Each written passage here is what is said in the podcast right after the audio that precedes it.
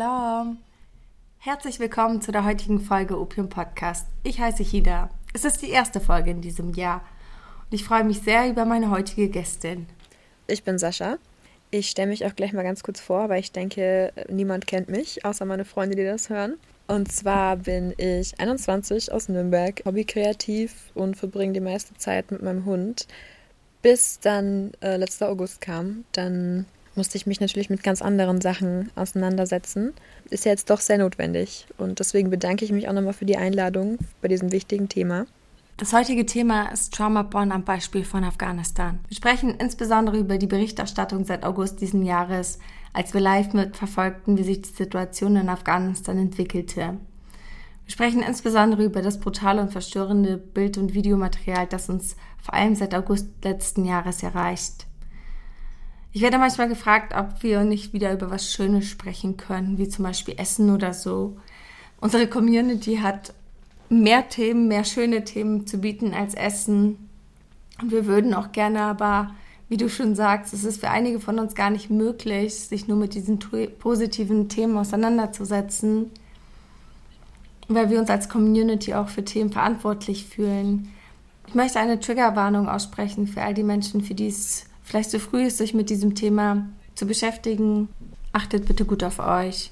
Mir ist nochmal wichtig zu sagen, dass wir beiden heute aus unserer diasporischen Perspektive zu diesem Thema sprechen. Wir sprechen nicht für die Community, wir sind zwei Stimmen aus der Community. Wir freuen uns über weitere Stimmen zu diesem Thema. Dazu könnt ihr uns natürlich immer schreiben. Es fing im August letzten Jahres an, dass Menschen weltweit mitverfolgt haben, wie sich die Situation in Afghanistan entwickelte. Es ging eigentlich schon ein bisschen früher los, dass vermehrt Bilder und Nachrichten um die Welt gingen, beziehungsweise als die Taliban zwölf Kilometer vor Kabul standen. Ab August entwickelte sich die Berichterstattung vor allem aber in eine Richtung, die möglichst schockierende Szenen verbreitete. Natürlich hat sich die Situation ab diesem Zeitpunkt auch von jetzt auf gleich enorm verschlechtert und die Bilder sind allein dadurch schon grausamer. Es geht aber vor allem darum, wie und mit welchem Blick auf das Elend dieser Menschen geschaut wurde.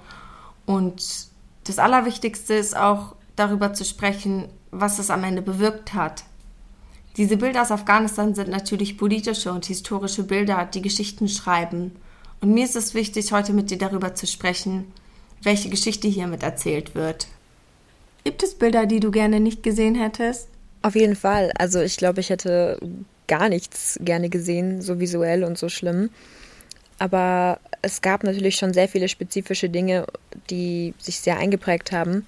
Ich meine, alles, nichts davon war neutral und alles hat sich irgendwo eingeprägt und Gedankengänge ausgelöst, die ich lieber gerne nicht gehabt hätte.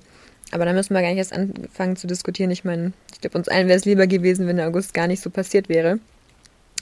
Aber wenn ich es wirklich mich festlegen müsste, dann würde ich sagen, das berühmteste von den äh, von den Menschen, die eben am Flugzeug sich äh, festgekrallt haben und also nicht mal die Bilder selber, weil die habe ich gar nicht gesehen, aber halt auch das danach und als dann der identifiziert wurde und sowas, das sind auf jeden Fall so die die Dinge, die ich eigentlich gern vermieden hätte, tatsächlich. Ich bin unentschlossen. Auf der einen Seite hätte ich gerne diese Bilder nicht gesehen, um mich selbst zu schützen. Auf der anderen Seite hätte ich auch gar nicht die Möglichkeit gehabt, sonst auch irgendwie zu reagieren. Und ich muss immer sehr gut auf mich achten und sehr gut auf die Inhalte achten, die ich konsumiere, mhm. weil ich sonst gar keine Möglichkeit habe, zwar im Auge zu behalten, im Blick zu behalten, was gerade berichtet wird und wie berichtet wird und ob vollständig berichtet wird. Auf der anderen Seite will ich gar nicht diese Perspektive abkriegen. Und es ist voll schwierig, sich vor dieser Perspektive, die solche Bilder natürlich mittransportieren, zu schützen. Ja, genau. Also tatsächlich war das auch mein Gedanke von relativ Anfang an. Ich habe versucht, mich ähm, an die Zivilisten oder an die Menschen direkt vor Ort zu halten, was an dem Zeitpunkt natürlich auch noch was gebracht hat wegen der Evakuierung und so. Aber später dann auch ähm, war das für mich eigentlich außer Frage. Ich habe das komplett gemieden. Ich habe ähm, jede Doku und jedes äh, YouTube-Video, was mir vorgeschlagen wurde und jede Nachrichten irgendwie komplett vermieden, weil ich einfach nicht die Energie hatte und gar keinen, also ich meine, es ist sehr privilegiert zu sagen, ich hätte gar keinen Bock darauf, aber es, ich habe noch nie wirklich was, äh, eine Situation gehabt, wo ich so sagen konnte, ich hatte absolut nicht den Nerv dafür, mir das echt zu geben. diese Berichterstattung. Ich glaube, das Privileg in dem Fall besteht darin, dass du dich anders über die Situation informieren konntest. Also wenn du andere Quellen hast als diese klassischen westlichen Medien, dann ist es total sinnvoll, sich auch anders zu informieren, weil das Interesse ist ja total da, aber aus Erfahrung wissen wir, dass, dass es nicht unsere Perspektive ist, aus der berichtet wird und dass diese Berichterstattung nicht vollständig ist und, ähm, und da ist es ja total sinnvoll, auch andere Medien zu nutzen. Ich habe mich total viel auf Twitter informiert. Ich bin einfach Menschen gefolgt, die vor Ort gelebt haben und ich glaube, das waren so meine Hauptinformantinnen, was die Situation in Afghanistan angeht. Ja, und ich glaube, das ist eine sehr bewusste oder so wie du sagst, klingt das nach einer sehr bewussten Entscheidung und ich kann mir vor, äh, und ich kann mir vorstellen, dass da auch Erfahrung ähm, dass es von Erfahrung auch kommt, weswegen du dann auch diese Medien meidest. Ja, auf jeden Fall. Also es ist ja immer so, wenn man sich äh, früher irgendwelche Dokus angeschaut hat, aber man versucht hat, ich meine, aus der Community selber hat man natürlich mal eine ganz andere Perspektive. Man weiß, dass es nicht einfach nur Leid und Zerstörung ist, sondern dass es sehr viele Seiten gibt und sehr viele Nuancen. Aber wenn man eben so dran gewöhnt ist und so abgestumpft von den großen Medien, dass es eben der Fokus auf so viel Tragik und Sensation, Sensationalem liegt, dann ist das nochmal was ganz anderes und dann ist man da vielleicht auch ein bisschen sensibler. Ja, voll, das sind auch meine Erfahrungen. Und trotzdem konnte ich es nicht lassen, mir alles, was es zu Afghanistan an Berichten gab, irgendwie reinzuziehen, weil ich das unheimlich wichtig fand, auch mitzubekommen, was über Afghanistan berichtet wird, wie über Afghanistan berichtet wird. Und ich habe mich natürlich auch darüber aufgeregt, über was nicht berichtet wurde und trotzdem hatte ich für mich so die Möglichkeit, dann wenigstens Dinge zu vervollständigen oder zu widersprechen. Und dafür musste ich echt mich damit auch viel auseinandersetzen, auch wenn ich wusste, es ist zusätzlicher Energieaufwand, mich jetzt auch noch über die Berichterstattung ähm, aufzuregen und mich damit auseinanderzusetzen. Aber ich hatte das Gefühl, dass es voll wichtig ist, da auch mit drauf zu gucken. Auf jeden Fall. Also ich finde, diese Kontrollfunktion ist extrem wichtig. Ich hatte früher ganz oft so einen inneren Konflikt, weil ich mich eigentlich nur sehr voyeuristisch gefühlt habe oder einfach, keine Ahnung, ich habe mich sehr falsch gefühlt. Aber eigentlich muss man ja auch verstehen, was die Gegenseite, oh, Gegenseite, aber was halt äh, hier berichtet wird. Da muss man, wir haben eine gewisse Kontrollfunktion, weil wir sind die Einzigen, die das wirklich machen können. Und wir müssen ja auch verstehen, mit welchen Argumenten wir arbeiten, weil wir sind ja nun mal im Westen aufgewachsen und, oder die meisten von uns, denke ich, oder wir leben nun mal hier und müssen uns auch mit den Medien auseinandersetzen. Und wenn wir nicht mal wirklich wissen, was deren Perspektive ist, dann, dann können wir ja damit gar nicht arbeiten oder damit auch gar nicht argumentieren. Und trotzdem haben wir natürlich nicht die Reichweite oder wir haben gar nicht ausreichend Macht, um da auch eine andere Perspektive aufzuzeigen. Aber zumindest für unsere eigene Community, ja, zumindest für uns für unser Umfeld, können wir ja da schon auch auf Dinge reagieren. Und das ist mir total wichtig. Du erinnerst dich bestimmt an die Bilder der Soldatinnen, die plötzlich alle Babys irgendwie in den Armen hielten und die ersten Kommentare dazu waren so, ja, Heldinnen und wow, kümmern sich und in mir zog sich alles zusammen.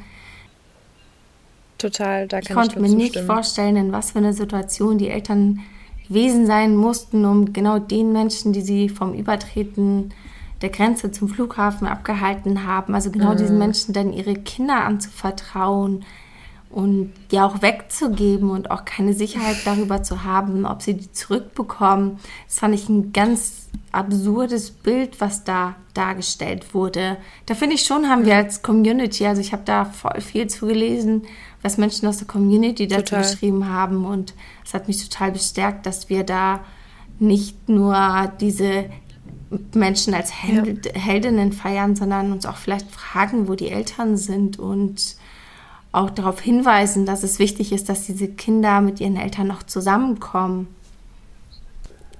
Als wenn das nicht auch klar wäre, aber ich hatte den Eindruck, dass plötzlich völlig vergessen wurde, dass diese Eltern, dass diese Kinder ja, ja auch Eltern ja. haben und dass sich aber niemand mehr gefragt hat, was eigentlich mit denen ist. Total. Genau, das ist es nämlich. Also erstmal zwei Punkte dazu. Ähm, da denke ich, gehe mal gleich nochmal kurz drauf ein, aber erstens mal, diese Soldaten sind ja dieselben Leute, die die Eltern nicht reinlassen. Das muss man ja auch nochmal gesagt haben. Ne? Das ist ja nicht irgendwie, dass das irgendwelche neutralen Menschen sind. Diese Geschichte wurde Und absolut aus westlicher Perspektive erzählt. Ich will gar nicht mir vorstellen, wie schlimm das für die Eltern gewesen sein muss, ihre Kinder weggeben zu müssen und natürlich dann auch noch genau den Menschen zu geben, in die Hand zu geben, von denen sie ja auch wissen, dass das die Verantwortlichen sind für ihre Situation. Vielleicht ja. nicht sie als Mensch, vielleicht nicht genau die Person, das genau. ist natürlich klar. Und, und du trotzdem. Weißt nicht, genau, und du weißt ja nicht, was dann passiert. Also, das ist ja auch das Schlimme, weil ich meine, ich, ich, weiß nicht, ob du das mitbekommen hast, aber da gab es dann auch irgendwann Posts. Ich weiß auch nicht, ob das von Afghanen war oder ob das äh, einfach nur westliche Menschen waren. Aber da gab es dann ja auch Posts irgendwie, wo dann Leute kommentiert haben, ja, dass sie die Kinder adoptieren möchten und was nicht alles. Ja, ja, ja. Also ich meine, die Menschen verstehen, glaube ich, gar nicht, dass das echte Leben sind und dass die irgendwie ein Schicksal haben und dass die ja trotzdem Familie haben, ob die die jetzt aktuell noch bei denen sind oder nicht und was daraus wird, das ist, wird alles auf so ein Bild reduziert und die ganze Implikation von diesen individuellen Schicksalen wird komplett ausradiert. Völlig absurd. Menschen, die gerade so alles verloren haben hier zu Hause, ihre Familien, teilweise alles, was sie besessen haben, auch noch so die Kinder Eben. wegnehmen zu wollen. Was geht denn ab? Also niemand hat gesagt, dass die zu Adoption frei stehen oder dass irgendwelche Menschen da Ansprüche auf Kinder heben können, die Familien haben, die Eltern haben. Ja, auch allein der Gedankengang, so dass die das automatisch besser haben würden, nur weil es ihnen materiell besser gehen würde als bei ihrer Familie. Also das ist doch auch irgendwie total lächerlich zu sagen, so ja, dem Kind geht es automatisch besser, nur weil es vielleicht ähm, also mit Geld gut versorgt ist. Das heißt ja nicht, dass es irgendwie das Trauma ausradiert oder dass es seine Familie nicht vermissen würde. Also ich finde das total skurril, diese ganze Situation. Was wurde deiner Meinung nach für eine Geschichte über Afghanistan erzählt? Also, falls du das so zusammenfassend überhaupt sagen kannst. Also, um jetzt mal nicht so politisch zu werden, aber das Einzige, was ich noch großartig, oh, ich sage in der hochpolitischen Folge, um nicht so politisch zu werden. Ähm, also, um jetzt mal so mich an das Grobe zu halten, was ich tatsächlich am meisten noch gehört habe, ist, dass ähm, diese Narrative verbreitet wurde von, ja, wir haben ja alles gemacht hier im Westen, um denen zu helfen, aber die wollten das Land einfach aufgeben. Und ja, jetzt müssen die halt selber gucken, wie die mit dem Zeug klarkommen, habe ich so den Eindruck gehabt. Und dass eigentlich niemand so wirklich motiviert war, irgendwie äh, Verantwortung zu übernehmen, die ja nun mal doch da war. Es wurde die ganze Zeit eigentlich nur eben Verantwortung hin und her geschoben und nach irgendwas gesucht, was eigentlich in der Sekunde irrelevant war, weil in der Sekunde war es relevant zu handeln. Und das wurde nicht gemacht, weil die Verantwortung rumgeschoben wurde. Man wurde gesagt, ja, die Afghanen hätten ja kämpfen können und warum haben die denn aufgegeben und hä? Also das war so das, was ich am meisten mitbekommen habe. Irgendwann habe ich dann abgeschaltet und gesagt, nee, muss ich mir nicht mehr geben. Ja. Oder wie, also was hast du noch so gehört? Ich finde die Frage sehr berechtigt, warum wir uns mit dem Krieg in Afghanistan auseinandersetzen sollten. Ich glaube, wir Menschen aus der Community, wir haben da natürlich eine Connection zu und ich glaube, das wird so mit so einer emotionalen, mhm. das wird emotional begründet, warum wir uns da über die Situation im Land informieren. Ja. Was aber völlig vergessen wird, ist die Rolle des Landes, in dem wir leben, in diesen Kriegen. Mhm. Und ich finde auch, dass bei dieser ganzen Geschichte völlig vergessen wurde, warum wir uns eigentlich damit auseinandersetzen. Es würde völlig vergessen, dass Deutschland da jetzt nicht hin ist, um diese Evakuierungsaktion zu machen, sondern dass Deutschland in den letzten 20 ja. Jahren dort vor Ort war.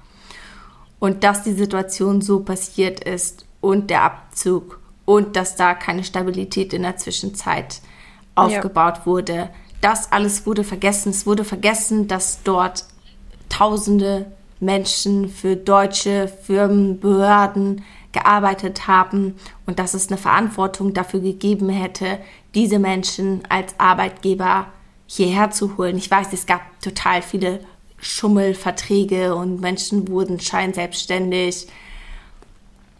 Ähm, für Scheinselbstständigkeit, also es gab Scheinselbstständigkeiten bei der GEZ ja. zum Beispiel. Und ähm, da wurde so ein bisschen natürlich vorgearbeitet, dass die sich natürlich alle aus der Verantwortung ziehen könnten. Und trotzdem ist es passiert. Also ich habe nicht gesehen, dass da tatsächlich Menschen dazu interviewt wurden, die in der Verantwortung wären. Es wurde über die Verantwortung gar nicht gesprochen.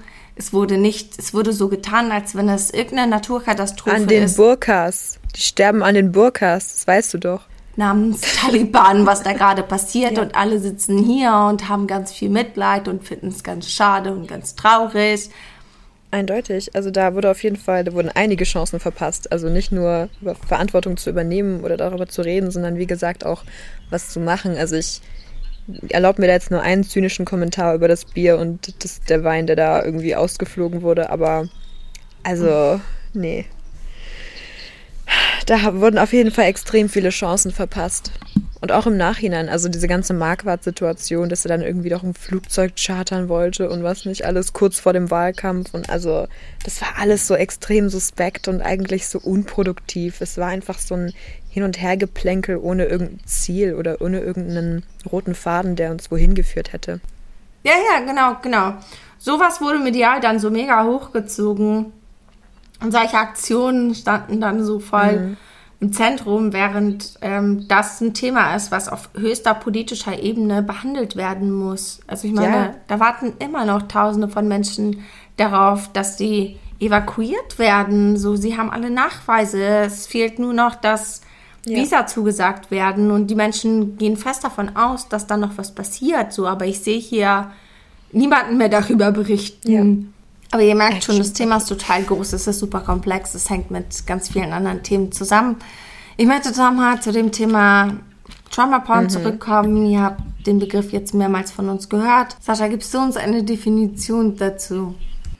Also meine persönliche Definition von Trauma Porn sind eigentlich Darstellungen von Menschen in ja, leidenden Situationen oder Menschen, denen es eben offensichtlich nicht gut geht, äh, meistens kommen noch verschiedene Faktoren dazu, wie zum Beispiel, dass es oft aus weniger privilegierten äh, Gebieten kommt oder Kriegsgebieten, globaler Süden. Es gibt auch noch ganz, ganz verschiedene andere Ecken von Trauma Porn. Es gibt ja auch äh, Poverty Porn und was nicht alles. Und es sind meistens eben Bilder, die aber sehr unethisch konsumiert werden. Also wie zum Beispiel ähm, eben deswegen der Vergleich zu Porn. Äh, in der Pornoindustrie ist es ja auch oft so, dass es den Darstellern doch nicht ganz so gut geht oder dass die eben nicht ganz so kompensiert werden, wie es idealerweise sein sollte. Und dass es eigentlich nur dazu dient, eben den Betrachtern äh, ein gewisses Gefühl zu entlocken. Was aber eigentlich, ja, äh, sagen wir jetzt mal objektiv, nicht wirklich viel bringt, gerade in der sozialen Aktivismusbubble, weil ich meine, da ist es natürlich sehr relevant. Ist eine lange Definition, aber um es ausführlich oder verständlich zu machen, ist es, glaube ich, notwendig. Historisch kommt der Begriff von der Darstellung von Gewalt an schwarzen Menschen in den Medien. Und es gibt natürlich einen Unterschied, wie ähm, schwarze oder POC-Körper Menschen medial dargestellt werden, wie viel Gewalt an diesen Körpern dargestellt wird im Vergleich zu weißen Personen und das, der Begriff ist aber mittlerweile erweitert auf verschiedene andere Bereiche. Ein anderes Beispiel wie Poetry Porn hast du ja auch schon gesagt. Und der Grund, warum wir im Falle von Afghanistan auch eindeutig von Trauma Porn sprechen müssen, ist, dass wir, wenn nicht in der Situation schon, aber jetzt spätestens paar Monate später uns hinsetzen können und analysieren können, was diese Bilder bewirkt mhm. haben. Und wir müssen feststellen, dass die Verbreitung dieser Bilder dazu geführt hat, dass die Situation in Afghanistan einfach als ein weiteres Trendthema behandelt wurde, dass es einen Trend gab, sich mit Afghanistan und der Situation auf die Art und Weise auseinanderzusetzen. Und alle haben mitgemacht und es hat nichts bewirkt oder es war vielleicht auch gar nicht wichtig, dass es was bewirkt. Vielleicht ging es gar nicht darum und ähm, jetzt gibt es vielleicht andere Trends. Und es hat sicher auch viele Menschen einfach überfordert. Es ist natürlich auch völlig überfordernd, so viele Bilder von so schlimmen Situationen zu sehen. Und das hat auf jeden Fall nicht bewirkt, dass Menschen dann in die Tat übergegangen sind. Ja, den Eindruck hatte ich auf jeden Fall auch. Ich habe sehr, sehr viele Leute gesehen, die in ihren Stories eben so sehr, sehr schockierende Fotos gepostet haben. Äh, und dann dachte ich mir so, okay, cool. Und ähm, ja, jetzt? Also so, was soll ich jetzt damit anfangen?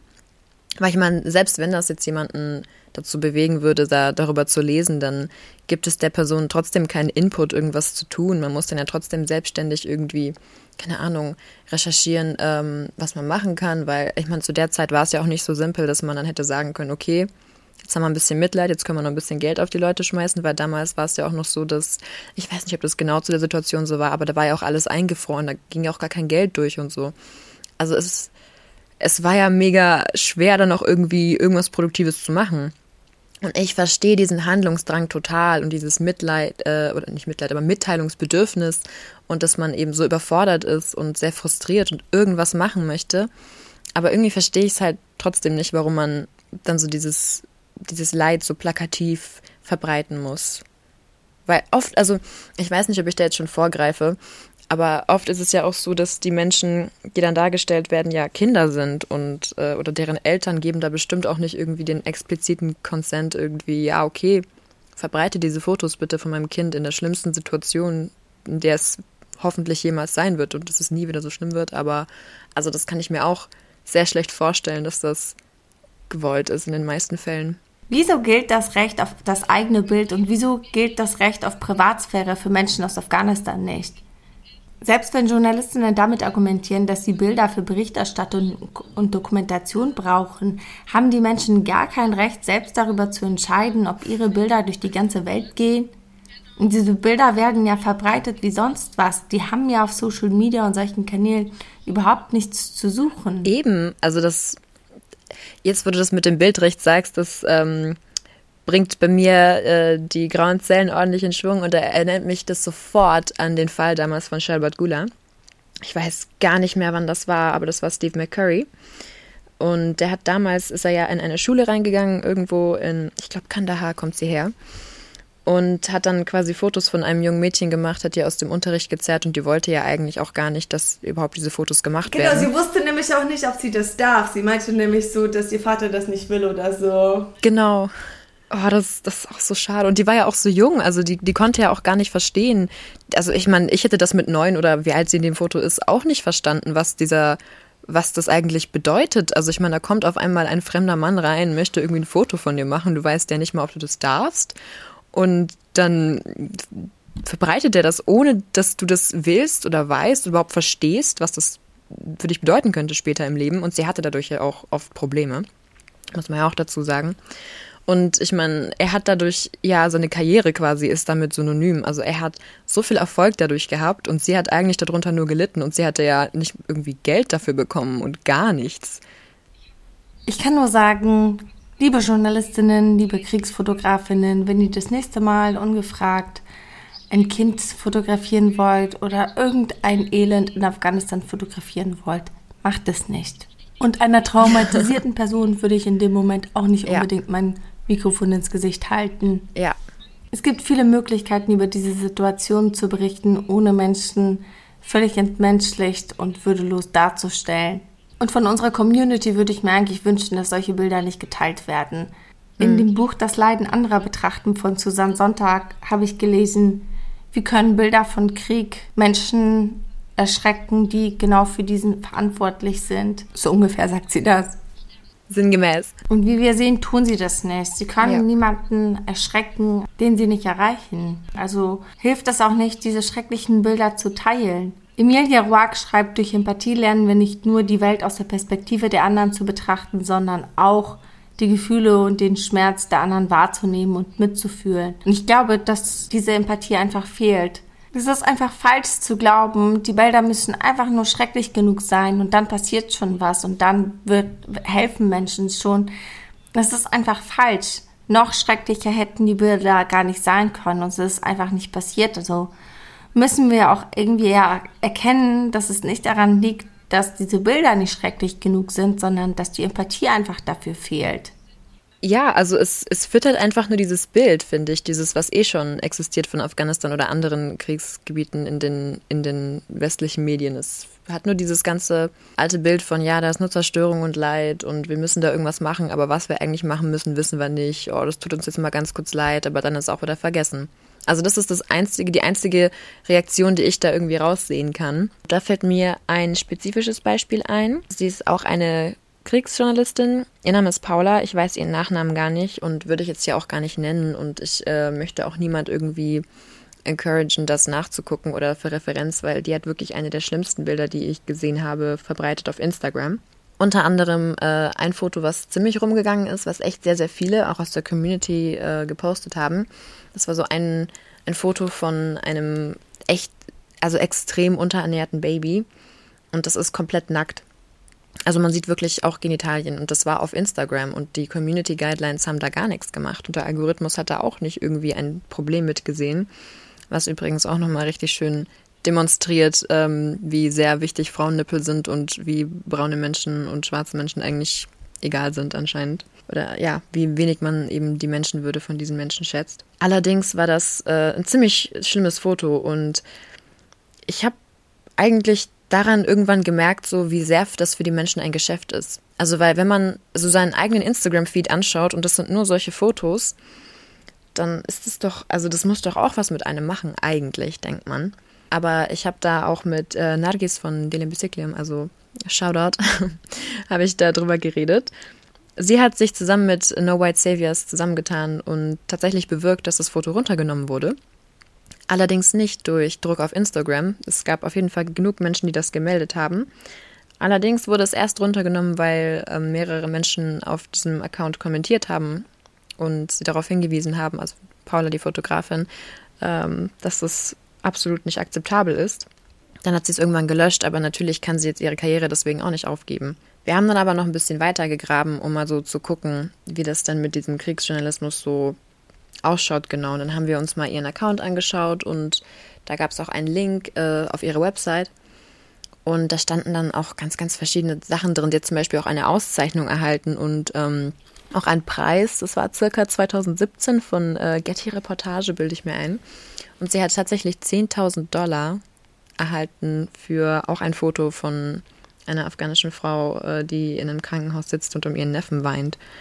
Und das hieß dann die Kosten des Krieges oder irgendwie sowas. Also damit dann natürlich sein Geld verdienen, ist, ist eine Sache, aber halt weiterzumachen. Und die hat das ja auch in Bücher gedruckt. Also die hat diese Fotos wirklich ausgedruckt und die sind in Büchern und ich weiß nicht, ob man die kaufen kann.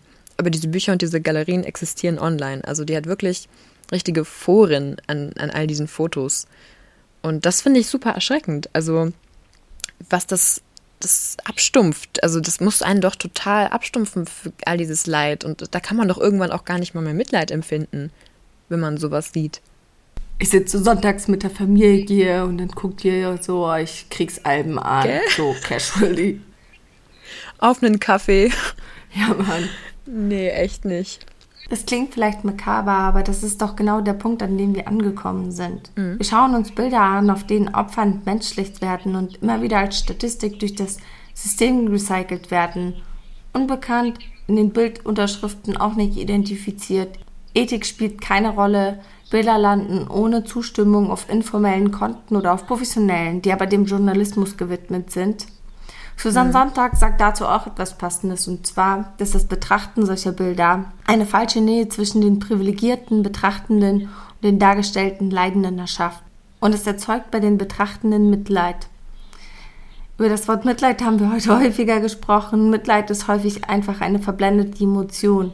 Genau. Wir können uns menschlich fühlen durch Mitleid. Sie blendet aber aus, dass unsere privilegierte Position vielleicht sogar ein Stück weit mit verursachend ist für das Leid, das wir betrachten. Ich finde nicht, dass es sowas braucht, äh, um Krieg zu verstehen. Weil sobald der Moment kommt, wo man in ein Museum gehen kann und sich das angucken kann, dann ist es, dann ist dieses Konzept so weit von einem entfernt. Und dann ist es so normalisiert oder dann kann man sich das gar nicht mehr vorstellen. Weil sobald irgendwie die erste Reaktion ist, oh, krass, oder also nächstes, oder weißt du, sowas, also sobald es dahin geht und man nicht mehr dieses Bedürfnis hat, okay, ich mache jetzt irgendwas Produktives, um irgendwie dazu beizutragen, dass nicht mehr so viele Fotos oder also natürlich nicht mehr, dass die Fotos dann erreichen, sondern dass solche Fotos gar nicht mehr, mehr gemacht werden können, dass es solche Situationen einfach minimiert werden. Wenn nicht der erste Impuls ist, so, okay, wie, wie, wie mache ich irgendwas Produktives, sondern wenn das dann so normalisiert ist und man in ein Museum gehen kann und so eine Konversation führen kann, so, ah ja, ach, der Krieg und ach ja, es ist einfach immer menschlich und dies, weil sobald das so entfernt ist und einfach gar nicht mehr greifbar ist. Ich meine, natürlich ist es überhaupt nicht greifbar, weil es trotzdem noch eine falsche Nähe ist, weil wir sind ja nicht da, wir erleben das nicht und wir machen ja auch diese Fotos nicht. Aber trotzdem, sobald eben die Reaktion dann so komplett anders ist, dann, dann, dann macht es keinen Sinn mehr. Oder ich meine, das macht ja nie Sinn, so, so schlimme Fotos zu sehen. Das habe ich noch nie ein Beispiel erlebt, aber gut, da, da verliere ich mich jetzt wieder in, in einem Rant. Dafür ist die Folge heute auch da. Nee, ich finde das total wichtig. Ich finde es auch wichtig, deswegen auch mit dir darüber zu sprechen. Ich weiß, dass es eine Fotoausstellung über Kriegsfotografie hier in Hamburg gab und ich hatte den Eindruck, ich bin so die Einzige, und auch diese Kritik da dran hat. Gerade wenn Themen so aktuell sind und das hört sich jetzt voll komisch an, aber ich habe bei all den Bildern, die es zu Afghanistan gab, ich habe auf allen irgendwie Verwandte von mir gesucht oder Menschen, die ich kenne und es hört sich voll komisch an, aber es ist zu nah dran. Also ich weiß, dass diese Menschen da sind und ich habe zum Glück niemanden gefunden und es wäre auch sehr unwahrscheinlich. Und trotzdem ist es so so krass. Also sie könnten theoretisch da trotzdem drauf sein. Da würde ich mir, glaube ich, zumindest für unserer Community wünschen, dass solche Bilder nicht so verbreitet werden. Total. Also, und da habe ich mich auch schon mit Leuten gestritten. Oh, also wirklich. Aber, also, was mir da extrem auffällt, ist einfach, also, beziehungsweise was sich mir aufdrängt, was für ein Gedanke ist, so für wen man das halt macht. Weil, ähm, wenn man sowas postet in seine Story, sagen wir jetzt mal, wir gehen von Instagram aus, weil das natürlich ein sehr visuelles Medium ist, und dann postet man so ein Bild. Und ich, also normalerweise, wenn man hier im Westen lebt, hat man ja auch nicht nur afghanische Freunde. Oder nicht irgendwie nur eine afghanische Bubble, die das sieht. Und ich denke, an die ist es sowieso nicht gerichtet, weil die das eh schon gesehen haben. An die Leute, an die das dann zumindest indirekt gerichtet ist, sind das dann meistens eben weiße oder auch nicht weiße Freunde, die man hat, oder einfach Menschen, die eben nicht so den Input haben und die vielleicht eh schon so ein ziemlich einseitiges Bild von Afghanistan haben. Und dann zeigt man denen nochmal so ein entmenschlichtes Foto quasi, was, oder so ein Foto, was eben die, äh, die Individualität und einfach diese, wie du auch sagst, die Anonymität der Menschen so nimmt und die so plakativ wie Tiere eigentlich ausstellt. Und das, das finde ich auch sehr schade, dass man quasi, ich meine, ich will jetzt niemanden unterstellen, dass man da eine böse Absicht hatte. Die meisten, denke ich, hatten da auf gar keinen Fall eine böse Absicht. Aber trotzdem ist es nun mal so, dass man eigentlich die Ehre von den eigenen Menschen irgendwo nicht direkt verkaufen. Man bekommt ja nicht mal wirklich was dafür. Aber von deiner Community verkaufst du quasi solche oder verbreitest du solche Bilder für eine, ein Publikum, was das nicht mal differenziert anschaut. Also die, die schauen da einfach nur mit einem Blick ganz kurz drauf, wenn die sich überhaupt länger als eine Sekunde angucken und denken sich dann auch ihren Teil, weil in den wenigsten Fällen startet das eine produktive Konversation. Ja, da habe ich auch meine Zweifel dran. Du hast dich aber sehr ausführlich mit dem Thema Trauma Porn auseinandergesetzt und hast sicher Tipps und Anregungen für uns im Umgang damit. Also mit dem direkten Umgang, äh, da kann ich jedem nur empfehlen, das zu machen, was einem selber gut tut. Äh, man sollte natürlich das Thema prinzipiell nicht einfach nur ignorieren, aber dazu komme ich gleich, sondern wenn man sowas sieht und einen das wirklich triggert, dann kümmert euch um euch selber, macht euch auch keine Schuldgefühle, versucht echt diese Menschen auch zu blockieren. Ihr könnt ja auch gern darauf ansprechen und Konversationen führen. Das hat mir definitiv was gebracht. Aber was auf jeden Fall mehr bringt, ist eben Sustainable Aktivismus und zum Beispiel das, also was ich gemacht habe in der Zeit vom August und auch immer noch äh, mache, was immer noch wichtig ist oder aktuell ist, eben Ressourcen zu reposten. Also das ist ja was, was wirklich Leuten weiterhilft und auch wirklich was bringt. Ähm, vielleicht man könnte auch versuchen, diese Ressourcen zu checken, also zu überprüfen, ob das alles auch so stimmt, äh, ob das äh, nicht einfach nur leeres Gerede ist oder wer denn diese Menschen sind, die das rausgeben. Das ist natürlich prinzipiell schon immer wichtig, wenn man die Zeit hat und die Energie. Allerdings ist es sehr wichtig, also Ressourcen zu verteilen, weil das ist eine Arbeit, die extrem unterschätzt wird. Also dieses Verbreiten und Mitreden und ja, teilen ist einfach sehr wichtig. Vor allem auch die Stimmen von den Menschen in Afghanistan immer noch äh, weiter zu verbreiten, weil das ist irgendwo unsere Aufgabe. Das macht keine Regierung für uns. Das müssen wir übernehmen. Gerade auf den sozialen Medien geht das auch sehr gut. Wenn ich dich richtig verstehe, dann heißt das, teilt keine Bilder, teilt Ressourcen. Genau, das ist das ist viel gesünder für uns alle. Gibt es noch eine Organisation, die du empfehlen magst? Ja, natürlich. Also ich habe, ähm, mir brennt das die ganze Zeit schon unter den Fingern, weil ich will auch gerne natürlich was Konkretes sagen und nicht immer nur kritisieren, sondern auch äh, Vorschläge bringen. Äh, und zwar, also ich möchte jetzt noch mal ganz kurz vorhersagen, dass das nicht irgendwie, ich stelle niemanden auf ein Podest und ich sage nicht, dass das irgendwie der einzige Weg ist oder sonst irgendwas, sondern ich möchte nur Beispiele bringen, die um mich rum waren, von denen ich weiß, die ich persönlich verifizieren kann. Ja, ähm, und vorher noch ein Zitat von, ähm, ich bilde mir, ein Zitat nicht, aber paraphrasiert von Hilal Mar, äh, von Visions for Children. Und sie hat eben einmal erklärt, wieso Sustainable Aktivismus so wichtig ist. Äh, Sustainable Aktivismus ist sehr wichtig, beziehungsweise Sustainable Aktivismus erstmal erklärt, ist eben Aktivismus, der den Menschen auch was bringt, also der auch auf Dauer weiter produktiv ist. Nachhaltig auch. Danke, ich, mir ist das deutsche Wort gerade nicht eingefallen. Sehr gut. genau, das ist sehr wichtig. Und äh, da gibt es eine Organisation, die mir sehr am Herzen liegt, und das ist von Sham, von, also Sham von Blingistan und Mistmina Kabul. Die beiden haben auch damals, als das alles so eingefroren war, äh, beziehungsweise Sham selber war das, die hat dann so einen Aufruf gestartet und wir haben uns dann alle in so eine kleine Gruppe zusammengehockt und versucht, so äh, Charities und andere Spendenaktionen zu verifizieren und zu gucken, wer da wirklich dahinter steckt und ob das Geld ankommt und das alles. Wir haben versucht, irgendwie die Energie in irgendwas reinzustecken in diesem Moment, was nicht Trauma Point war und oder nicht irgendwie, also wir haben irgendwie versucht, Ressourcen zu überprüfen. Das war aber auch mega anstrengend. Das kann ich auch verstehen, dass das nicht für jeden ist. Was aber für jeden ist, ist äh, diese Aktionen zu teilen. Also subtiler Werbeblock hier. Und zwar ähm, eine Organisation, die mir sehr am Herzen liegt von Mishmina Kabul und äh, Blingistan, ist der Durkhanum Sewing Circle. Das ist eine extrem gute Idee, weil da geht es nämlich darum, dass äh, Spenden gesammelt werden für einen Frauennähkreis. Also kommen 100 Prozent bei den Frauen an und äh, ja, also die werden ausgebildet zu Näherinnen, dass die dann irgendwann selber auch so mit ihre quasi oder mit Stolz ihre Familien ernähren können mit eigener harter Arbeit und nicht abhängig sind von irgendwelchen Organisationen und sonst irgendwas. Und da gibt es auch schon zwei Runden von. Es gibt auch ähnliche Organisationen, also Visions for Children ist auch immer gut gewesen, meiner Erfahrung nach. Das sind auf jeden Fall Leute, denen man folgen kann oder die man unterstützen kann. Und ich glaube, das war es, was ich zu sagen habe erstmal. Ja. Vielen Dank. Ich habe dem nichts hinzuzufügen, außer mich bei dir zu bedanken. Danke, dass du heute hier warst. Also ich bedanke mich nochmal für die Einladung und für all die Geduld. Ja, dafür nicht. Ich weiß auch, dass es nicht unanstrengend war, über dieses Thema zu sprechen. Deswegen vielen Dank dafür auch, dass du dich bereit erklärt hast. War äh, auf jeden Fall anstrengend, aber richtig, richtig schön. Und wie gesagt, nochmal danke für die Einladung. Ich war sehr gerne hier. Ja, und vielleicht hören wir dich hier nochmal. Erstmal bis dann. Kodafes. Kodafes.